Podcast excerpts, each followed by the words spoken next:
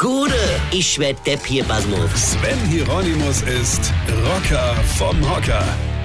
Hallo liebe Kinder, hier ist wieder euer Onkel Rocker, der Religionserklärbär. Na, wisst ihr eigentlich, was morgen für ein Feiertag ist? Ja, ja, ich weiß, was die meisten denken. Mir doch egal, Hauptsache frei. ja, genau. Aber zu eurer Information, morgen ist Frohen Leichnam. Klingt ja schon irgendwie komisch, oder? Also frohen Leichnam. Also ich habe noch keinen Leichnam gesehen, der irgendwie fröhlich aussah. Ja, aber egal. Nein, liebe Kinder, der frohen Leichnam ist ein kirchlicher Feiertag. Ich zitiere. Frohen Leichnam ist ein Hochfest im Kirchenjahr der katholischen Kirche, mit dem die leibliche Gegenwart Jesu Christi im Sakrament der Eucharistie gefeiert wird.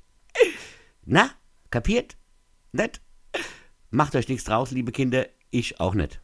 Äh, ja, also für mich als Atheist klingt das genauso komisch wie früher in Mathe diese biologischen Formeln oder wie die hieße, ja. Das habe ich auch nie verstanden. a Quadrat plus b Quadrat äh, ist c Quadrat oder so, ja. Klingt irgendwie genauso logisch wie der Sommer naht, kauft Draht. Ja? Oder, oder wer anderen eine Grube gräbt, äh, ist Baggerfahrer. Ja? Gut, das wird ja wieder Sinn machen, aber egal.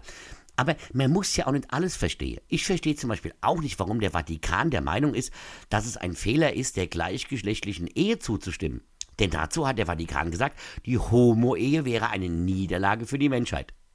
Also seid mir nicht böse. Aber die einzige Niederlage für die Menschheit ist doch der, der das im Namen Jesu gesagt hat. Im Namen Jesu, der immer Toleranz und Liebe propagiert hat und der zwölf Jünger hatte. Ja, nicht Jüngerinnen, nee, Jünger, also Kerle, ja.